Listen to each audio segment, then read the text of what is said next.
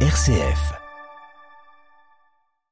Bonjour à tous. Suite au départ de Monseigneur François Touvet au diocèse de Fréjus-Toulon, le père Denis Véju, doyen à l'espace missionnaire de l'abri et anciennement vicaire général, a été nommé hier matin administrateur diocésain. Il nous partage sa réaction. Je peux pas dire que je l'ai reçu avec euh, une grande surprise, hein, puisque je faisais partie des prêtres qui étaient euh, les plus proches collaborateurs de Monseigneur Touvet. Cette mission s'inscrit en quelque sorte dans la poursuite de cette mission avec quand même une marche c'est autre chose d'être vicaire général et puis d'être administrateur diocésain, c'est-à-dire de conduire l'église diocésaine le temps que dure euh, la vacance du siège épiscopal. J'ai conscience de mes limites, mais je sais que je m'appuie sur des collaborateurs euh, efficaces ben voilà, on est appelé à œuvrer ensemble dans la suite de ce que nous a montré euh, monseigneur Touvet. Il prend désormais la responsabilité en bon père de famille de l'église de Chalon en attendant l'arrivée d'un nouvel évêque dans les prochains mois. Il sera l'invité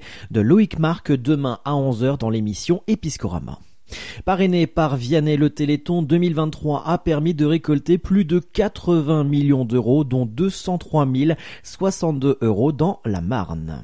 Politique locale, Charles de Courson, le député de la Marne, est nommé vice-président et trésorier du groupe Les Centristes. De même, Vincent Léglantier a été nommé secrétaire national des centristes en charge de la viticulture.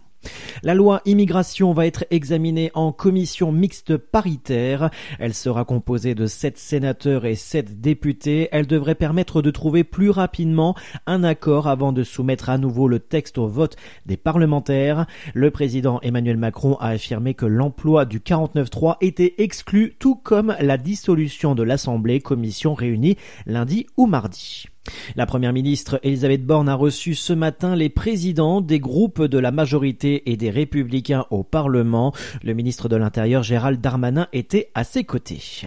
Le président émirati de la COP28 Soulan Al-Jaber applaudi par l'assistance de la séance plénière à Dubaï pour un accord trouvé enfin à la COP28.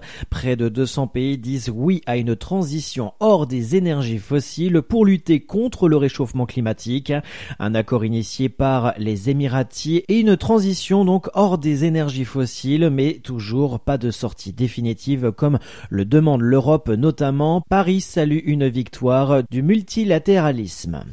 Dans le reste de l'actualité internationale, Gaza vit l'enfer sur terre selon l'ONU. La pression monte contre Israël avec l'appel à une écrasante majorité de l'Assemblée générale des Nations unies à un cessez-le-feu humanitaire dans la bande de Gaza et pour la première fois depuis le début de la guerre, le président américain Joe Biden a critiqué publiquement le gouvernement israélien pour son opposition à une solution à deux États et la mise en garde contre une érosion du soutien de l'opinion publique mondiale à cause de ces bombardements aveugles sur Gaza.